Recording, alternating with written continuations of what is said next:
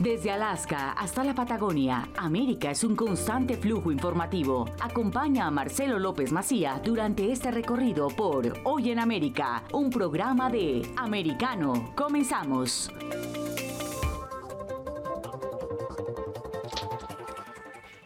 Hola, ¿qué tal? ¿Cómo están? Bienvenidos a Hoy en América por AM790, Radio Libre, por Americano Media TV.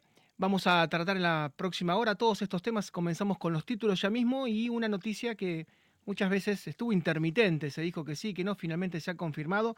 Neuralink, la empresa de Elon Musk, quien está de alguna manera con Tesla armando autos a energía solar o poniendo paneles solares en las casas, que está con SpaceX enviando a la Luna o a Marte naves intergalácticas, eh, quien está con Twitter también, con esta compra que demoró tanto tiempo, pero también tiene tiempo para ocuparse de Neuralink y se supo que en los próximos seis meses se van a realizar implantes con, implantes con chips, con interfaces en los cerebros humanos. No va a ser para las personas que estén sanas, que estén en buena condición física, va a ser fundamentalmente para quien tenga algún tipo, sea tetrapléjico, discapacidad, eh, y van a tratar de restaurarle distintos tipos de funciones y, se va a comenzar a hacer, eh, ya se hizo con ovejas, se hizo con primates, con monos, va a empezar a hacerse con seres humanos y esto por supuesto que, que cambia la medicina del siglo XXI radicalmente. Vamos a hablar de ese tema. Vamos a hablar también de, un fenómeno del cual se conoce poco. Em, la, mujer más rica de Angola, muchos dicen también ha sido la más rica de Portugal, Isabel dos Santos, es la hija de un dictador que gobernó durante casi 40 años Angola. Em, este dictador llegó al poder gracias a Fidel Castro en buena medida. Muchos recordarán allá por la década del 70 como las tropas de Cuba, los, los cubanos, fueron a Angola a ayudarlo a, a José dos Santos en su guerra civil, logró imponerse y bueno, a poco de imponerse, en una guerra tremenda contra Sudáfrica, entre otros, eh, Fidel Castro empezó como siempre a querer quedarse con todo, lo sacaron corriendo de Angola, pero bueno, este dictador que durante 40 años eh, después escapó a, Dubái, manejó los destinos de Angola, tuvo una hija, la hija tiene actos de aparentemente de corrupción, de lavado de dinero, han pedido Interpol su detención, pero es interesante saber y recordar todo lo que hizo Cuba en África, en Angola. Vamos a hablar también de China, de otro gigante muy controvertido, porque la empresa Apple, que es norteamericana, la empresa creada por Steve Jobs, la más valiosa del mundo, está utilizando sus iPhone aparentemente para censurar a los chinos que quieren protestar. Ha borrado el e-message, no deja que la gente se pueda comunicar entre sí. Los chinos son fanáticos de la tecnología y si bien tienen Xiaomi, si bien tienen Huawei y muchas marcas muy importantes, son fanáticos del iPhone, que insisto, su principal cadena de producción está justamente en China y bueno, está de alguna manera esta empresa norteamericana ayudando a Xi Jinping a que la gente no se pueda comunicar y no se pueda organizar contra el régimen comunista. Vamos a hablar también de las infidelidades en las elecciones en Qatar, porque esto ya ha dejado afuera uno de los planteles, el segundo plantel más valioso era el de Bélgica, con De Bruyne, con Courtois, y salió en la primera ronda, muchos dicen, impulsado por las infidelidades entre sus planteles. Está pasando también con Serbia, que podría quedar hoy, quedar hoy eliminado dentro de tres horas también por infidelidades.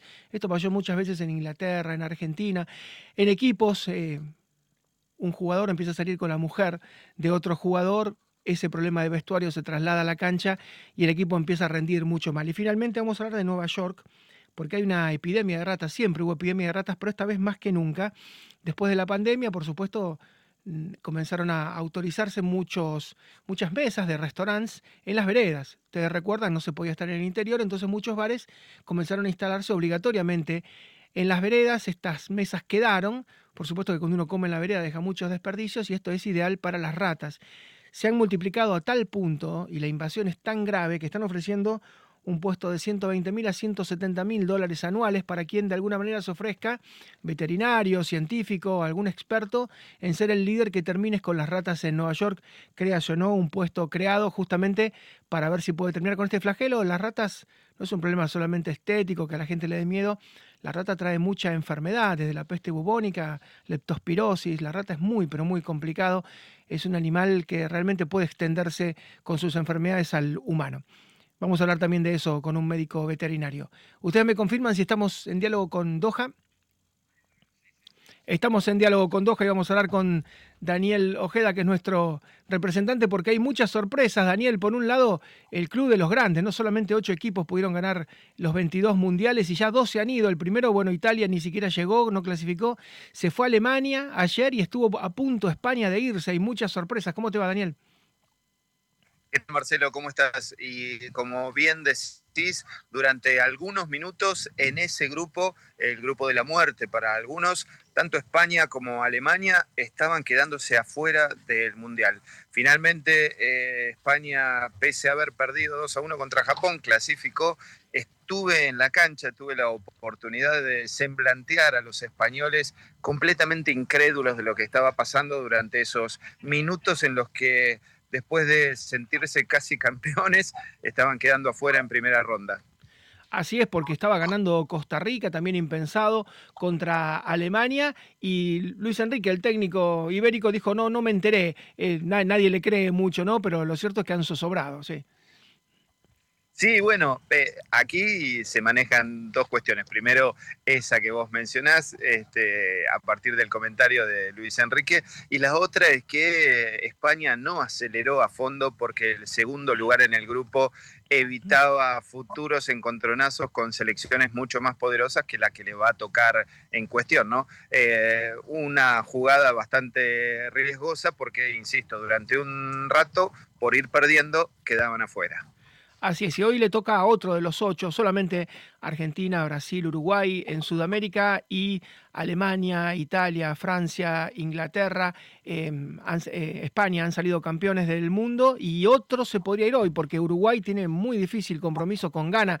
En alguna oportunidad eh, lo pasó y llegó a estar entre los cuatro migrados en Sudáfrica, pero esta selección tiene muchos problemas internos. La uruguaya hoy se juega una parada brava, ¿no? Es así, la expectativa entre el público uruguayo es esa, bastante incrédulos también de sus posibilidades los próximos, los propios hinchas este, uruguayos.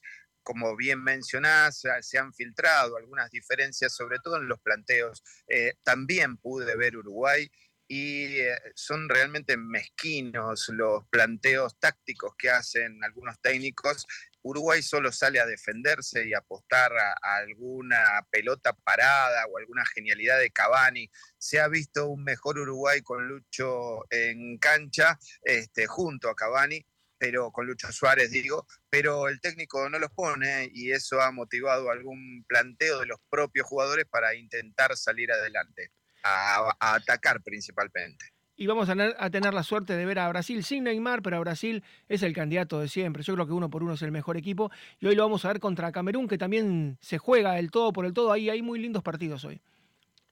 Exactamente. Por un lado, por cábala, yo te diría que este, Brasil es el campeón.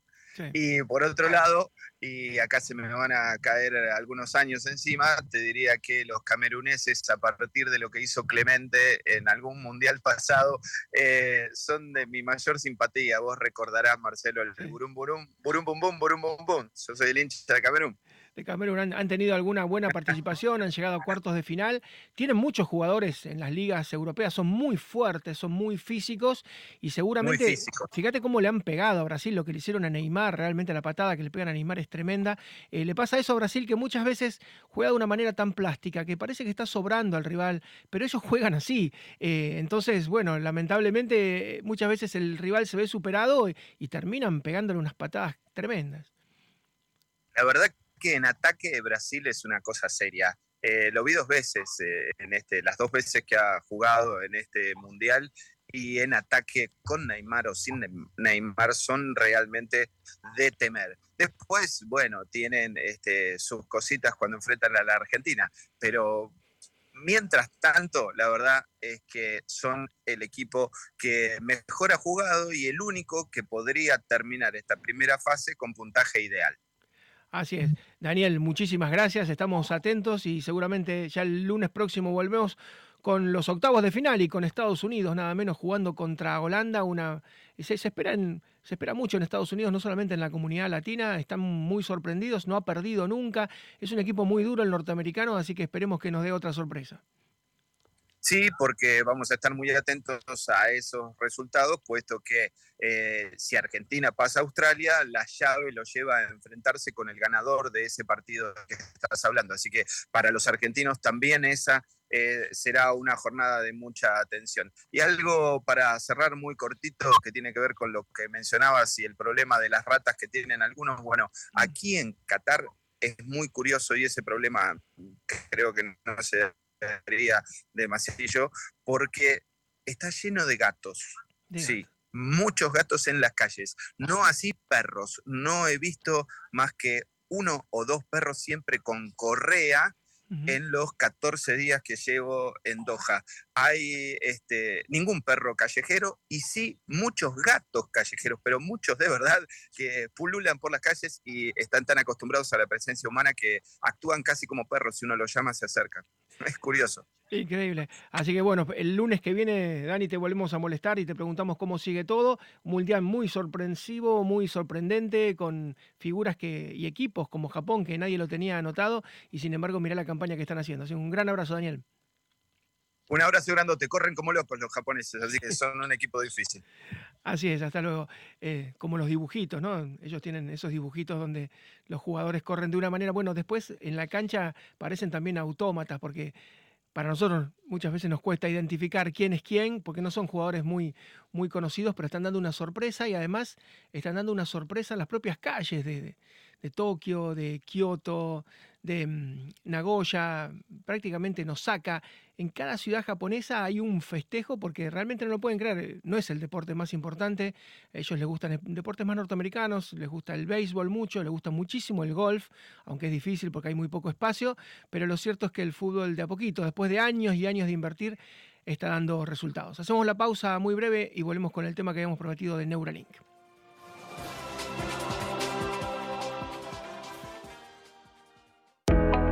Enseguida regresamos con más Hoy en América con Marcelo López Macía por Radio Libre 790 AM.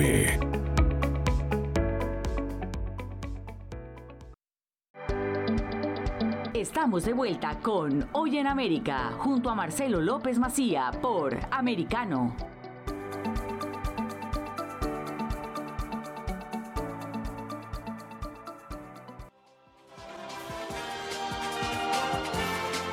Anunciábamos en el primero de nuestros títulos que la empresa Neuralink, creado por Elon Musk, el hombre más rico del mundo, anunció que en los próximos seis meses va a comenzar a implantar chips interfaces en cerebros humanos. Se ha hecho ya con ovejas, con cerdos, con monos, con primates, pero sería para seres humanos, eh, no para personas sanas, sino para personas que tuvieran algún tipo de discapacidad, que debieran recuperar alguna función. Es un tema, por supuesto, muy controvertido, es un antes y un después para la raza humana, yo diría, y para la ciencia, por supuesto.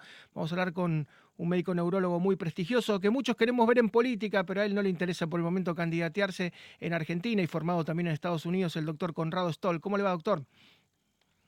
Buen día, Marcelo. Un gusto hablarte. Le han propuesto ser político, pero no, no, le interesa por ahora, ¿no? No, no, no, es que no me interesa por ahora, no, no lo haría, la verdad. Sí, tengo conocimientos técnicos, soy científico, médico, hago investigación y bueno, hay roles técnicos en los que uno puede aportar al país. Eso sí me gustaría. Política en sí, no, no, no es mi vocación, no es lo que yo haría. Doctor, eh, decíamos, eh, este invento, este descubrimiento de aplicar interfaces, chips, eh, ¿sería solamente para personas sanas, que, no estén sanas, digamos, que tengan algún tipo de discapacidad, que sean tetraplégicos, que quisieran recuperar alguna función? Ahí viene la parte para que la gente entienda, Marcelo. primero que nada, si, si lo hubiera dicho cualquier otra persona, yo diría es un comentario más sobre esto que se habla, y ahora lo voy a contar, desde hace más de 40 años. Ahora, lo dice Elon Musk en que tenemos que entender, hay opiniones personales, pero tiene dos facetas. Tiene una faceta de ser una persona muy particular, muy especial, y con lo que hemos escuchado en los últimos dos meses de Twitter, en este momento Twitter tiene el récord de mensajes de odio que jamás ha tenido en su existencia, hemos visto lo que él postea, eh, además de especial, particular, es alguien complejo, pero su genialidad es indiscutible. Tenemos el SpaceX, tenemos Tesla para demostrarlo. Por lo tanto, cuando lo dice él, yo estaría muy atento. El problema es que en el comunicado no dijo y no se dice nada específico más allá de lo que todos sabemos, que ahora digo dos palabras.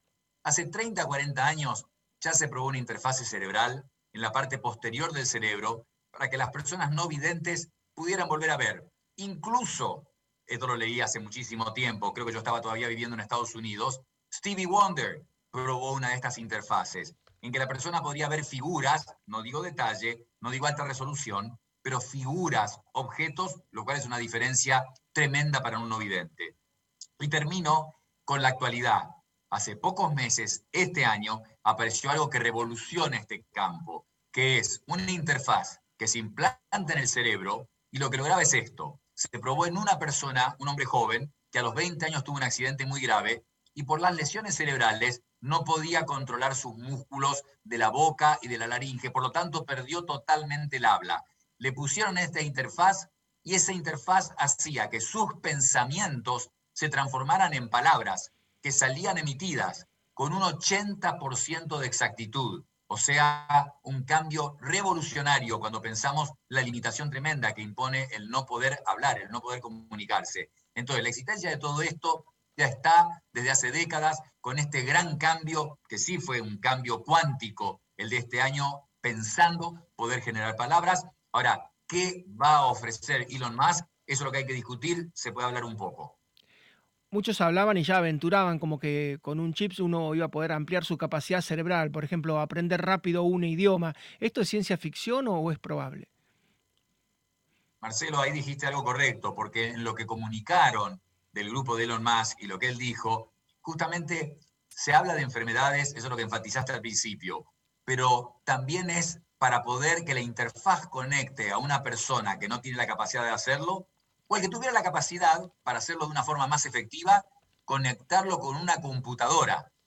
Entonces ya Marcelo, no te digo que entramos en el campo de la ciencia ficción, pero sí de lo que es la singularidad en que la unión de toda la potencia de todas las computadoras del mundo puedan tener una inteligencia superior. Ahora, si vos a todas las computadoras potencialmente las podés conectar a las mentes humanas a través de interfaces que lleguen a ellas con mucha más facilidad, y yo no tenga que cliquear y abrir el Google y buscar una enfermedad en especial, en mi caso de médico, lo que sea que yo uso para investigación, o una curiosidad que quiera saber, imagínate lo que acelera la, la, distribución del conocimiento y la generación de conocimiento. Con respecto a salud, te comenté lo del habla, que yo creo que es lo más increíble, y hay otro proyecto en que te inyectarían cables, fibras creadas por el ser humano, por ejemplo, en un brazo donde ponen una, en quien se cortó el brazo y le ponen una prótesis. Las prótesis funcionan muy bien hoy en día, son muy sofisticadas, pero vos no sentís en tu cerebro, en tu conciencia, ese movimiento. Estos cables que se inyectarían y se distribuirían dentro del músculo que queda en ese miembro amputado, llegarían a la, a la prótesis y harían que uno sienta cuando uno está moviendo esos dedos artificiales o esa parte del brazo artificial, que eso se incorpore al sentimiento, a la conciencia del ser humano. Entonces lo que quiero decir es, lo que hay de potencial en esto, no solamente es muchísimo, sino que es cambiar literalmente la vida para muchísima gente que tiene estos problemas neurológicos. Vos también hablaste de la médula espinal, la tetraplegia que no se ha podido solucionar. Yo tuve la oportunidad, te cierro, de tratar al que hacía de Superman, ¿te acordás? Christopher Reeve. Christopher. Cayó de un caballo, quedó tetrapléjico y en un hospital de rehabilitación en Boston lo tuvimos y se lo trató con estimulación eléctrica, pero imagina que se pudiera hacer volver a caminar a estas personas. Entonces, el camino ya está iniciado. Eso es lo que se puede decir con toda certeza. Es cuestión de que se termine de desarrollar y que se comercialice, porque estamos hablando de experimentación por ahora. Y por ahora la FDA, la Food and Drug Administration, no ha dado la aprobación. Eh, todos hablan de seis meses, pero van a tener que convencerlos, ¿no? Quien firme que esto se puede hacer toma una enorme responsabilidad. Tenés razón, tenés razón, porque si bien, mira la paradoja, la, la, FDA para aprobar lo que se llaman dispositivos médicos, devices, es mucho más laxa que para aprobar una medicación, una pastilla, una inyección. No debería ser así, porque con los devices, con los dispositivos, estamos hablando de meterle en el cuerpo a la gente defibriladores, de meter válvulas en el corazón, catéteres que llegan a las arterias más chicas del cerebro. Sin embargo, la aprobación es relativamente simple. pero este tipo de aparatos van a requerir la aprobación más compleja de la FDA. Pero Marcelo, te insisto, esto es imparable, esto es realidad, esto no es leer a Isaac Asimov o a Bradbury en los años 70 o 80. Esto no es ciencia ficción, ya ha ocurrido y la gente probablemente pueda oír, los que no oyen puedan ver los no videntes, estos miembros artificiales moverlos o, como dijimos, comunicarse o poder conectarse en forma inmediata con una computadora este, solamente con tu pensamiento. Acuérdense de esa película Ella, no sé si te acordás, con Joaquín Phoenix, en que él se enamoraba del sistema operativo nuevo que había en un Los Ángeles de un futuro distante que no te dicen cuándo es, pero que, de nuevo, ya estamos en ese camino. Había una escena muy tremenda, era Scarlett Johansson, la voz, ¿no? Era una voz muy sensual. Y él le pregunta, además de estar chateando conmigo, ¿estás chateando con alguien más? Y la máquina le dice, sí, con 783 personas más. Porque es, lo que decís es así, y aparte que viene elegida Scarlett Johansson, y te traigo otra cosa, quizás la gente se acuerde de dos películas más. De nuevo, saquémoslas de ciencia ficción y vayamos a lo que está sucediendo. Una, 2001 decía en el espacio, 2010 creo que fue la secuela, en que la computadora de la nave le pregunta al médico de la nave, doctor Chandra, ¿voy a soñar? Y el doctor Chandra le contesta, no lo sé, Hal. HAL era la computadora que se había revelado en 2001 Dice en el espacio y había matado a casi todos los astronautas. Y acuérdense de un clásico del cine, Blade Runner, creo que es del 82 con Harrison Ford, en que habían ah, humanoides y hay un humanoide que cuando, déjame que diga, muere, entre comillas, dice una frase de que las lágrimas se perderán en el tiempo como, como las gotas de la lluvia. Y hace una frase que es realmente poema, un poema, es el, el humanoide no no humano, ya casi teniendo una conciencia humana. Te quiero decir que es muy discutible y de hecho el tema conciencia se ha extrapolado a máquinas. Acordate que hace un par de meses echaron a un empleado de Google por decir que un programa tenía sentimientos. Sí, sí, entramos en un tema muy complejo. Era Roger Howard, ¿se acuerda? El, el cyborg, el, el, androide. Exacto. Eh, y, se resistía, por supuesto, a morir. E, esa película acertó todo, salvo que Japón iba a ser potencia, porque imaginaban que en el futuro, como se hizo a principios de los 80, todo iba a estar en japonés. Y después eh, no fue Japón, esa superpotencia se quedó un poco adormilado y creció más China. Pero después en el resto acertó en todo. Doctor, vamos a seguir el tema, por supuesto, porque es apasionante. cuidado, cuidado. No, tan desacertados. Tenés que mirar el partido de Japón ahora, el Mundial de Fútbol en eso parece que son potencia. Sí, sí, sí. Esperemos que, no, no, no, nos crucemos, eh, por lo menos no por ahora. Doctor, un, gran abrazo como siempre y gracias por su generosidad. Marcelo. Muy buen día. Gracias por su generosidad. El doctor Conrado Stoll es una verdadera eminencia, neurólogo, muy prestigioso al punto, él estudió en Argentina, pero después se formó en los Estados Unidos y muchos intentaron hacerlo candidato presidencial y medía muy bien y se entusiasmaron, le llevaron las encuestas y le dijeron, usted puede ser presidente. Y él dijo, no, no, lo mío es la ciencia, mantengo mi prestigio, no, no, no es para mí y, y declinó. Nadie sabe qué hubiera pasado. Vamos a la pausa, muy breve, enseguida retornamos.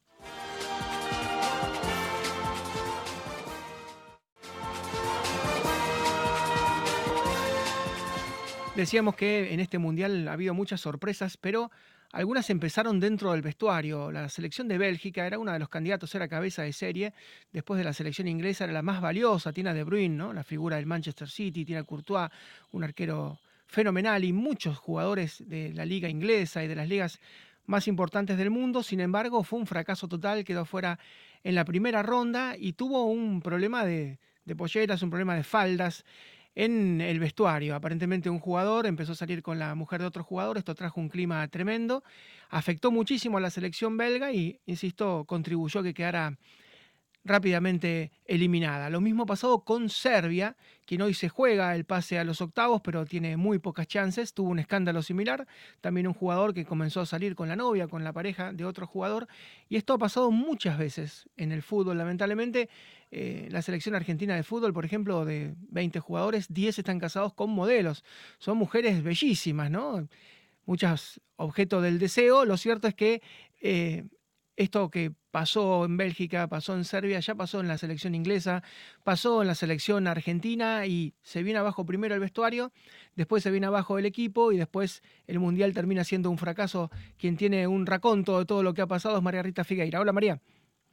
¿Qué tal, Marcelo? ¿Cómo estás? Quiero aclarar que no vamos a hablar de la infidelidad de los jugadores de fútbol en general porque necesitaríamos transmisiones de 24 horas y 10 reencarnaciones para que entraran todos, ¿no? Estamos hablando, para mí, de una cuestión no de infidelidad, sino de deslealtad, porque vamos a hablar de casos donde los involucrados son muy amigos, eran muy amigos, y este, uno salió con la mujer del otro. En la jerga de los varones dicen, la mujer de mi amigo tiene barba y bigote, como diciendo, no la voy a mirar, pero no siempre ocurre eso. Horacio Ameli, Eduardo Tuzio, dos zagueros centrales de muy buen nivel, en un River que necesitaba ganar compromisos internacionales, ganar algo de manera internacional, y Horacio Ameli salió con la, con la esposa de Eduardo Tuzio, todo el ambiente del fútbol lo criticó y lo relegó. Eso quedó como algo marcado en el 2005 y no se hablaba más que de esta cuestión. Nos vamos ahora a la selección de Bélgica, dos amigos también, muy amigos que se conocían desde adolescentes cuando compartían la sub-17 de la selección belga, Thibaut Courtois y Kevin De Bruyne. Los dos excelentes. Uno pertenece al Real Madrid, el otro al Manchester City. Y eh, hace más o menos nueve años, cuando Courtois era arquero del Atlético de Madrid, eh, bueno, estaba viviendo en esta ciudad, por supuesto, la novia de De Bruyne fue a pasar unos días a Madrid y allí la traición por parte de Courtois.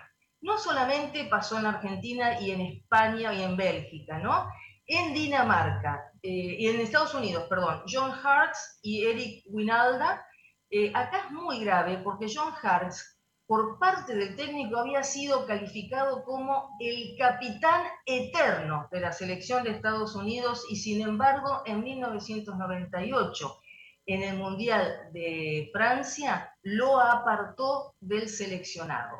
Todos estos ejemplos que estoy dando tienen su repercusión en lo técnicamente hablando deportivo. ¿Por qué? Porque hay problemas entre compañeros, porque se señalan y porque se amargan y después repercute en el rendimiento de cada partido. Dinamarca, Christian Keller y Jonas Borring en el año 2016 ocurrió lo mismo y los dos se fueron del equipo. Vamos ahora y me gustaría hacer un reality de la familia Terry, Paul y John Terry, el famoso John Terry, pero tienen un padre involucrado con la venta de cocaína, una madre que ha robado ropa, en fin, esto lo digo porque ha estado publicado. Paul Terry, y acá me pongo seria y con todo el cuidado y la discreción que hay que tocar este tema.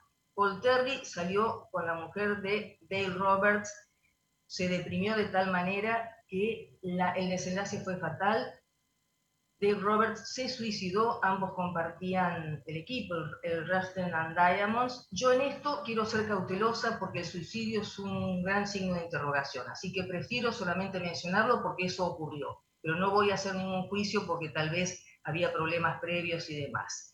John Terry, el gran, capital de la, gran capitán de la selección inglesa y gran capitán del Chelsea, fue apartado por Capello de la selección inglesa porque salió con la novia de Winebridge se niegan el saludo cada vez que se enfrentan esos tiempos pasados porque ya son exjugadores.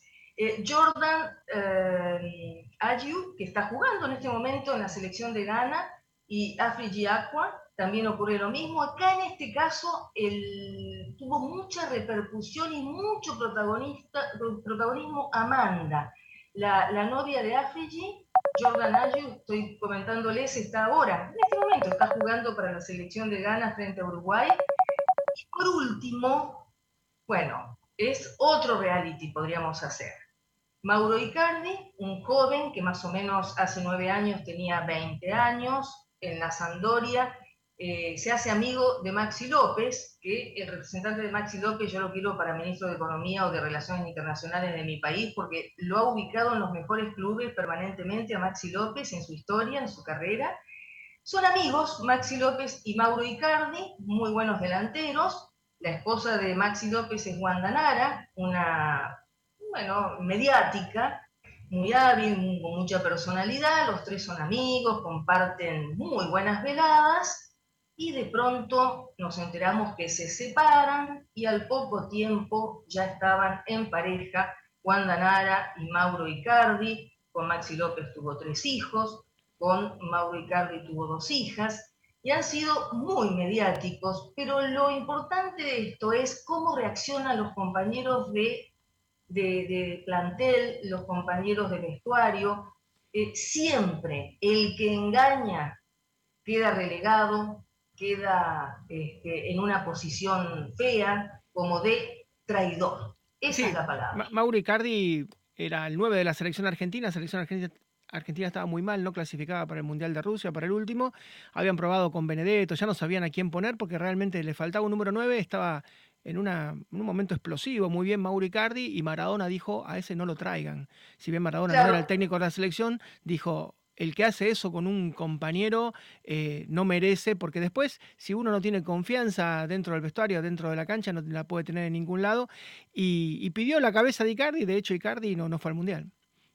Sí, aparte Marcelo, vos muy bien señalás esto, cuando Icardi hacía goles permanentemente y era un jugador para la selección. Sin embargo, fue relegado y también encontramos casos que eh, todos los que nombré, hay más, pero todos los que nombré, no una reconciliación, bueno, una tregua, nos amigamos, fue un error, porque en algunos casos, eh, bueno, puede haber un entendimiento, en absoluto. Ahora, el traidor, el que tiene ese protagonismo denominado traidor, queda, queda, este, queda en una posición muy antipática con sus mismos compañeros, colegas, y cuando va a otro club también. Ojo, el que se siente engañado tiene que padecer que en un partido de fútbol le hagan señas, le digan cosas, la, la hinchada, los simpatizantes no se lo perdonan.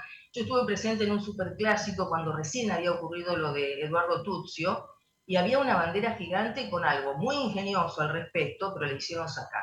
Le hicieron sacar porque realmente es algo demoledor, es algo muy feo, muy, muy, muy triste. Y, bueno, y Maradona siempre, pese a la desmesura que lo caracterizó siempre, ha tenido esa suerte de código. Él fue mujeriego al, máximo, pero siempre tuvo esos cuidados y siempre señala en una pelea famosa con un, un exjugador maravilloso como fue Daniel Pasarela, técnico y demás, señala y le endilga a Pasarela que no hable de moral, Pasarela siempre fue muy rígido, muy estricto, porque aparentemente los compañeros del Mundial 78, eh, bueno, hizo eso con una esposa de un futbolista muy querido y muy reconocido que estaban en Europa los dos jugando y parece que hizo lo mismo. Eso nunca trasciende, nunca se señala, pero Maradona todas las veces que podía lo decía y le enrostraba eso a Pasarela.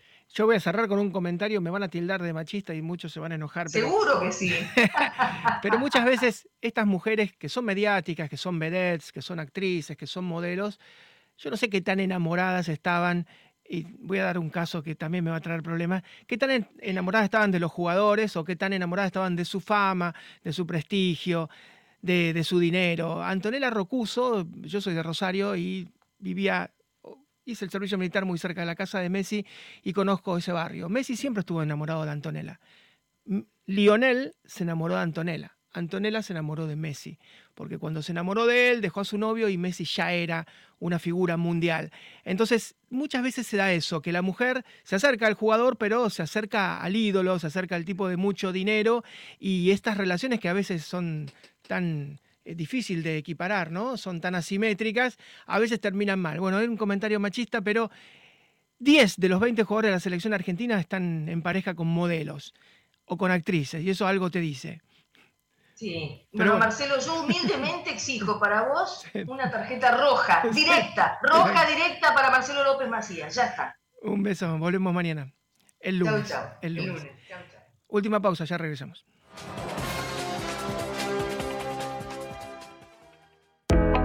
Enseguida regresamos con más Hoy en América con Marcelo López Macía por Radio Libre 790 AM.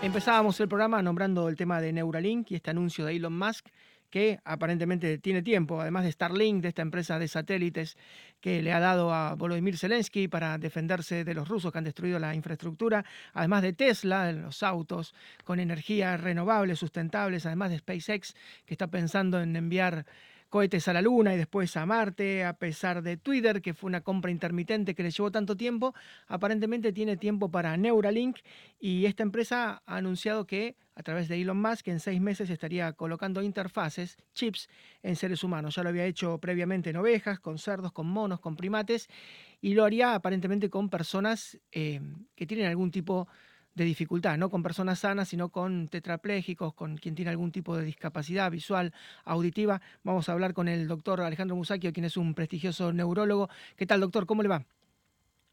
¿Cómo estás? Eh, buen día. ¿Cómo andamos? Muy bien. ¿Todo bien? Y, se anunció muchas veces, pero esta vez eh, da la sensación de que es verdad, de que la ciencia ficción se va a convertir en realidad y que los seres humanos van a tener una interfaz, van a poder tener un chip en su cerebro. Mira, eh, ya hay varios chips en el cerebro que se colocan para diferentes cosas. O sea, eh, es lo que se llama neurocirugía eh, funcional, que se colocan chips sobre todo para el Parkinson, sobre todo para los trastornos de agresividad y para lo que es la epilepsia. En la actualidad, el tratamiento con chips de estimulación existe o sea, se coloca en el tálamo, se coloca en, diferentes partes de la amígdala cerebral, eh, en diferentes partes del cerebro para poder este, controlar este tipo de patologías. No sé qué es en realidad, porque hay poca información, lo relacionado con el chip de interfase, qué puede llegar a ser. O sea, si vos lo pones en una médula cortada, difícilmente puedas tener una conexión entre lo que es el cerebro y la médula porque los miles de millones, nunca se ha podido, eh, de vías que son las cortadas, porque hay anastomosis, o sea, a ver, viene un cable, suponte, para hacerlo sencillo y la gente entienda. Un cable viene de la corteza cerebral para hacer mover mi pierna. Ese cable pasa por el tálamo, pasa por el tronco cerebral, mm, va por la médula, hace sinapsis en una neurona o sea, un motoneurona periférica, se llama motoneurona por la movilidad, hace sinapsis y allí sale una raíz nerviosa o un grupo de, raíces nerviosas que hacen mover una pierna. Nunca se pudo reconstruir una médula porque es sumamente engorroso eh, y eh, no hay ningún, ninguna información en la literatura médica internacional que nos diga que se puede unir y hacer funcionar una médula cortada. Es decir, es difícil que un tetrapléjico pueda volver a caminar, eh, es muy difícil. Exactamente, es así, un parapléjico o un tetrapléjico. Difícilmente pueda volver a caminar.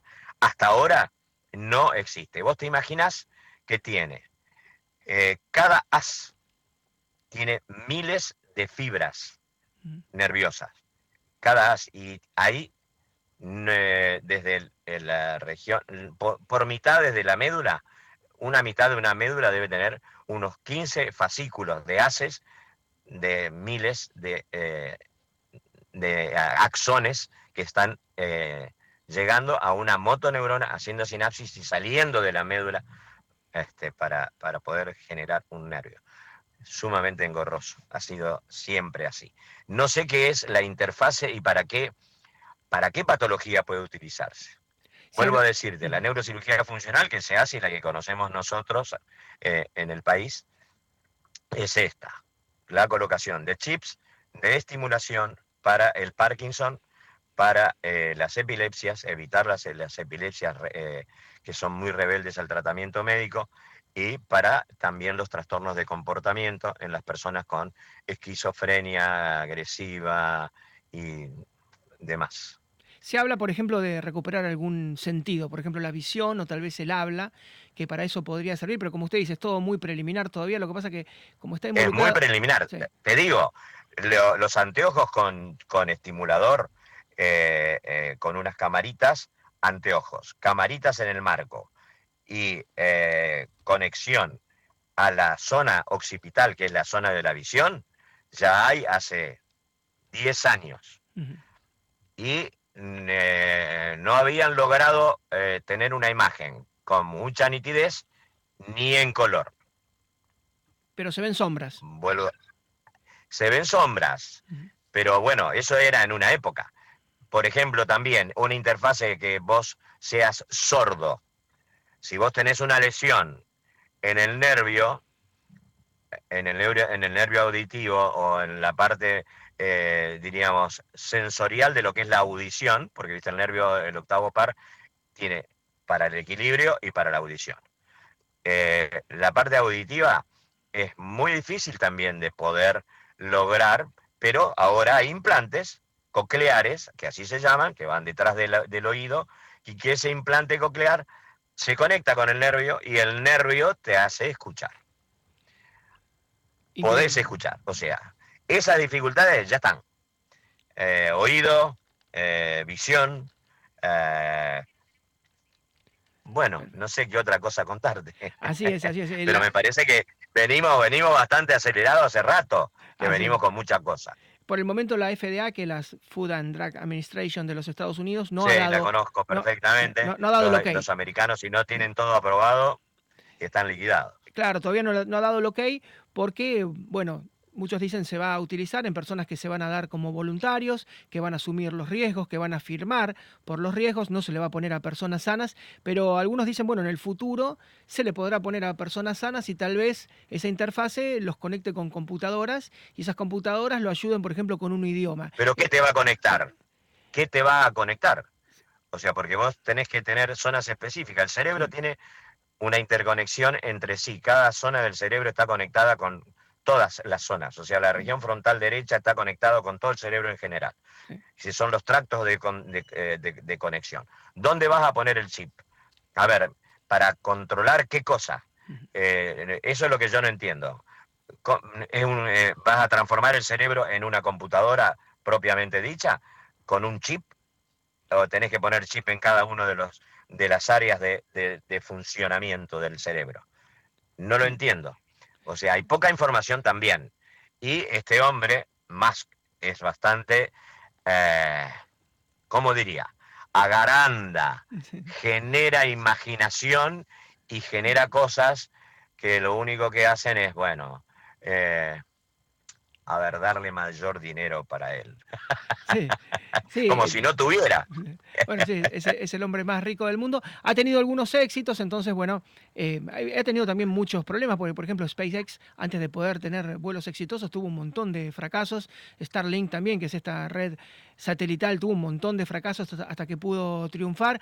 Para Twitter tuvo que ir y venir de manera intermitente un montón de veces, y lo mismo con Tesla. Tesla, los autos sustentables eran un verdadero fracaso, pero es un hombre muy, muy persistente. Usted sabe que él mismo reconoció que tiene síndrome de Asperger. Y es una persona muy enfocada, sí. muy enfocada y muy obsesiva, pero tal vez difícil de, de entender de, para el resto de la sociedad. Seguramente, seguramente. Yo creo que todo esto tiene muchas falencias, es lo que yo te digo, uno que conoce el cerebro, el cerebro, todas sus partes eh, están conectadas, pero cada uno tiene una, una diferente función. ¿Qué es lo que querés hacer? ¿Qué vas a colocar? ¿Cuántos chips vas a colocar para poder tener una computadora conectada con el cerebro? ¿En qué parte del cerebro vas a poner un chip? Es tan complejo el sistema nervioso central, es tan complejo el cerebro, gracias a Dios, eh, fantástico, es algo maravilloso, que no, no sé si lo va a poder hacer.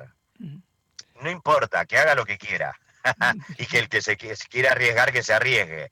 Pero quiero decirte, no me lo imagino ni poniendo toda mi, eh, mi imaginación, dónde va a poner un chip para hacer una conexión cerebral-computadora. Así es, muchos una piensan, interfase. Muchos, muchos, lo hacen sencillo y dicen, bueno, ponen un Bluetooth y ya está, por supuesto que, que no es tan sencillo. No, para nada. Aparte, imagínate, cada, cada, a ver, vos tenés un pequeño accidente cerebrovascular, ¡tuc! se te tapa una arterita que maneja el lenguaje motriz, uh -huh. no solamente se llama afasia. Uh -huh pero el tipo entiende todo. O claro. sea que su conexión eh, intelectual, diríamos, de lo que es la parte eh, lenguaje, vos le estás hablando y el tipo te entiende perfectamente todo y puede escribirte. O puede escribirte y te contesta escribiendo, pero no puede hablarlo porque tiene el área motora afectada, que la puede rehabilitar y crearse un área motora en otro lado, no de la misma calidad que la que tenía inicialmente, pero sí puede tener un área motora en otro lado y la desarrolla el cerebro mismo. Así es, doctor. Muchísimas gracias por toda la explicación. Seguimos atentos y bueno, en seis meses veremos si era un blef, era un globo de ensayo, era una burbuja. Llamame en seis meses y vemos qué pasa. un gran abrazo, doctor. Sí, ha sido un gusto, un placer, un placer eh, intercambiar ideas con ustedes. Gracias. El doctor Alejandro Musacchio, que es médico neurólogo. Nos vamos, volvemos el próximo lunes por la atención. Muchísimas gracias.